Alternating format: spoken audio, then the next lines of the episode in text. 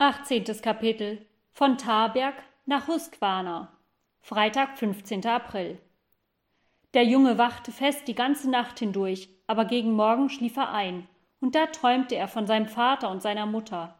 Er konnte sie kaum wiedererkennen, denn sie hatten beide graues Haar bekommen, und ihre Gesichter waren alt und runzlig geworden.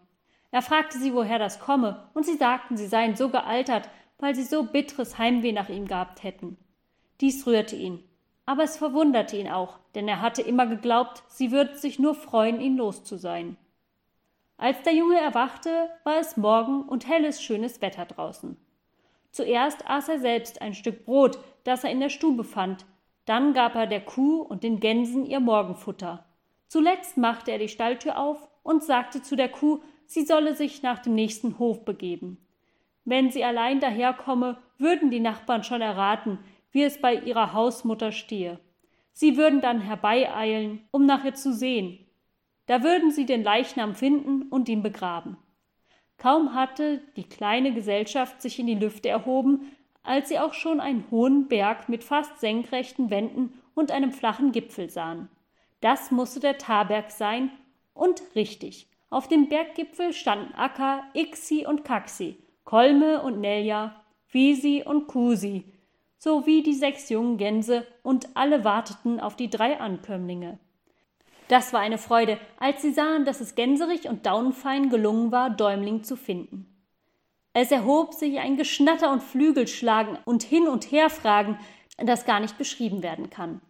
Der Talberg ist ziemlich hoch hinauf mit Wald bestanden, aber oben auf dem Gipfel ist er ganz kahl, und von da aus kann man nach allen Seiten hin weit umherschauen. Gegen Osten, Süden und Westen bietet sich dem Auge fast nichts dar, als ein armes, bergiges Hochland mit dunklen Tannenwäldern, braunen Mooren, eisbedeckten Seen und blauenden Bergrücken. Unwillkürlich dachte der Junge, jene Sage über die Erschaffung von Smallland müsse doch wohl wahr sein. Wer dieses Land geschaffen, habe sich nicht viel Mühe gegeben, sondern nur flüchtig drauf losgearbeitet. Als der Junge aber nach Norden schaute, da sah er etwas ganz anderes.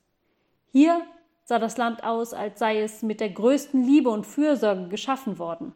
Hier sah der Junge lauter schöne Berge, sanfte Täler, durch die sich Bäche schlängelten bis hin zu dem großen Wetternsee, der eisfrei und hell glänzend dalag und leuchtete, als sei er nicht mit Wasser, sondern mit blauem Licht gefüllt. Ja, der Wettern war es, der gegen Norden alles so schön machte. Es sah gerade aus, als steige aus dem See ein blauer Schimmer auf, der sich über die Landschaft ausbreitete. Gehölze und Hügel und die Dächer und Türme der Stadt Jönköping lagen von einem blauen Schein umflossen da, den das Auge mit Wohlgefallen betrachtete. Wenn es im Himmel Länder gibt, dachte der Junge, dann sind sie wohl auch so blau wie dieses hier. Und es war ihm, als sei ihm eine Ahnung davon aufgegangen, wie es einst im Paradiese ausgesehen hatte. Als die Gänse etwas später am Tage ihre Reise fortsetzten, flogen sie dem blauen Tale zu.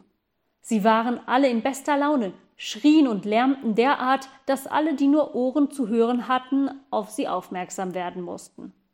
Dies war nun aber auch der erste und so recht schöne Frühlingstag, den sie in diesem Landesteil erlebten. Bis dahin hatte der Frühling seine Arbeit unter Wind und Regen ausgeführt, und als es nun ganz schnell wunderschönes Wetter geworden war, überkam die Menschen drunten auf der Erde eine wahre Sehnsucht nach Sonnenwärme und nach grünen Wäldern, und sie konnten es kaum bei ihrer täglichen Arbeit aushalten.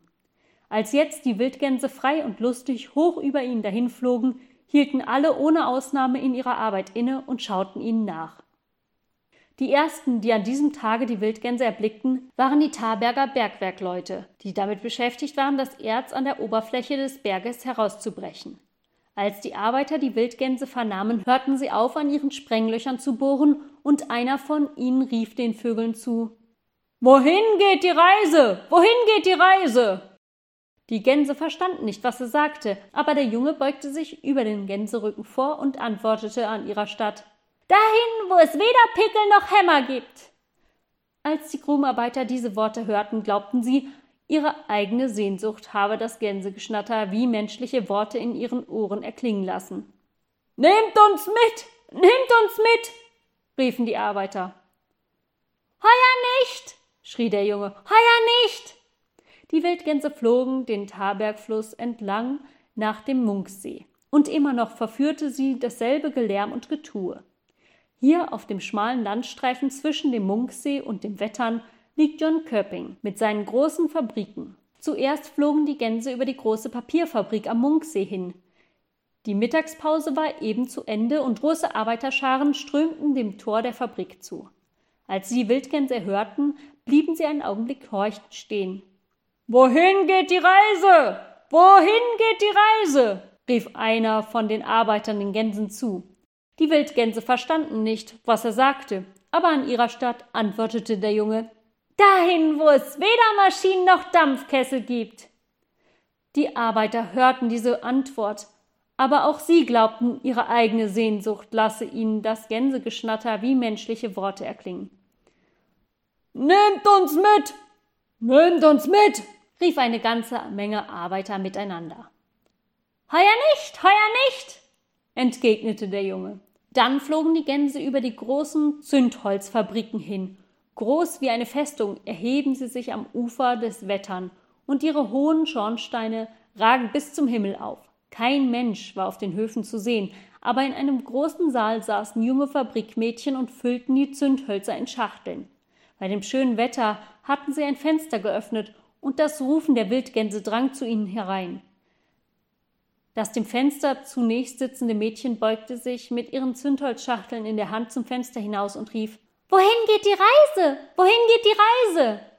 In ein Land, wo man weder Licht noch Zündhölzer braucht, antwortete der Junge. Das Mädchen meinte freilich, was sie höre, sei nur Gänsegeschnatter, aber ein paar Worte schienen ihr doch klar geworden zu sein.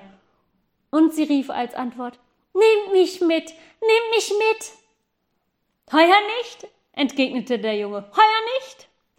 Östlich von den Fabriken liegt Jönköping auf dem herrlichsten Platz, den eine Stadt nur einnehmen kann. Der schmale Wettersee hat auf seiner östlichen und westlichen Seite hohe, steile, aus Sand gebildete Ufer, aber gegen Süden sind die Sandmauern eingestürzt, wie um Platz für ein großes Tor zu schaffen, durch das man zum See gelangen kann. Und mitten in dem Tor, mit Bergen rechts und Bergen links, dem Munksee hinter sich und dem Wettersee vor sich, liegt Jönköping. Die Gänse flogen über die lange, schmale Stadt hin und vollführten auch hier noch immer denselben Lärm wie draußen auf dem Lande. Aber in der Stadt gab lange niemand Acht auf sie. Es war nicht zu erwarten, dass die Stadtbewohner auf der Straße stehen bleiben und die Wildgänse anrufen würden. Jetzt flogen diese über der Anlage hin, wo die Büste des Dichters Viktor Rüttberg aufgestellt ist.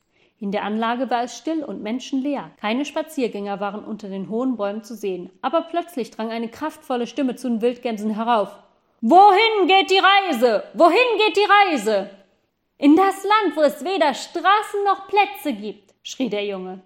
Nehmt mich mit, rief die starke Stimme. Sie klang so kräftig, als ob sie aus einem ehernen Halse käme. Heuer nicht, heuer nicht, entgegnete der Junge. Die Gänse flogen weiter dem Ufer des Wettern entlang, und nach einer Weile kamen sie an das Sanaer Krankenheim. Einige von den Kranken standen auf einer Veranda, um sich an der Frühlingsluft zu erfreuen. Da hörten sie das Gänsegeschnatter. Wohin geht die Reise?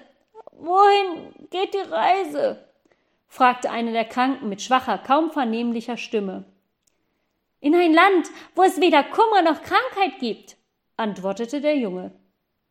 Nehmt uns mit, sagten die Kranken. Heuer nicht, heuer nicht, lautete die Antwort. Als die Schar noch ein Stück weiter geflogen war, kamen sie nach Husqvarna. Dieser Ort liegt in einem Tal. Steile, schön geformte Berge stehen rings umher. Und in langen, schmalen Wasserfällen kommt ein Bach die Anhöhe herabgerauscht. Große Werkstätten und Fabriken liegen am Fluss der Berge. Im Tal breiten sich die von kleinen Gärten umgebenen Arbeiterwohnungen aus. Und mitten im Tal erhebt sich ein Schulhaus. In dem Augenblick, wo die Wildgänse vorüberflogen, läutete eine Glocke und eine Menge Kinder strömte aus der Schule heraus. Es waren ihrer so viele, dass sie den ganzen Schulhof füllten. Wohin geht die Reise? Wohin geht die Reise? riefen die Kinder, als sie die Wildgänse hörten. Dahin, wo es weder Bücher noch Aufgaben gibt rief der Junge. Oh, nehmt uns mit, nehmt uns mit, schrien die Kinder.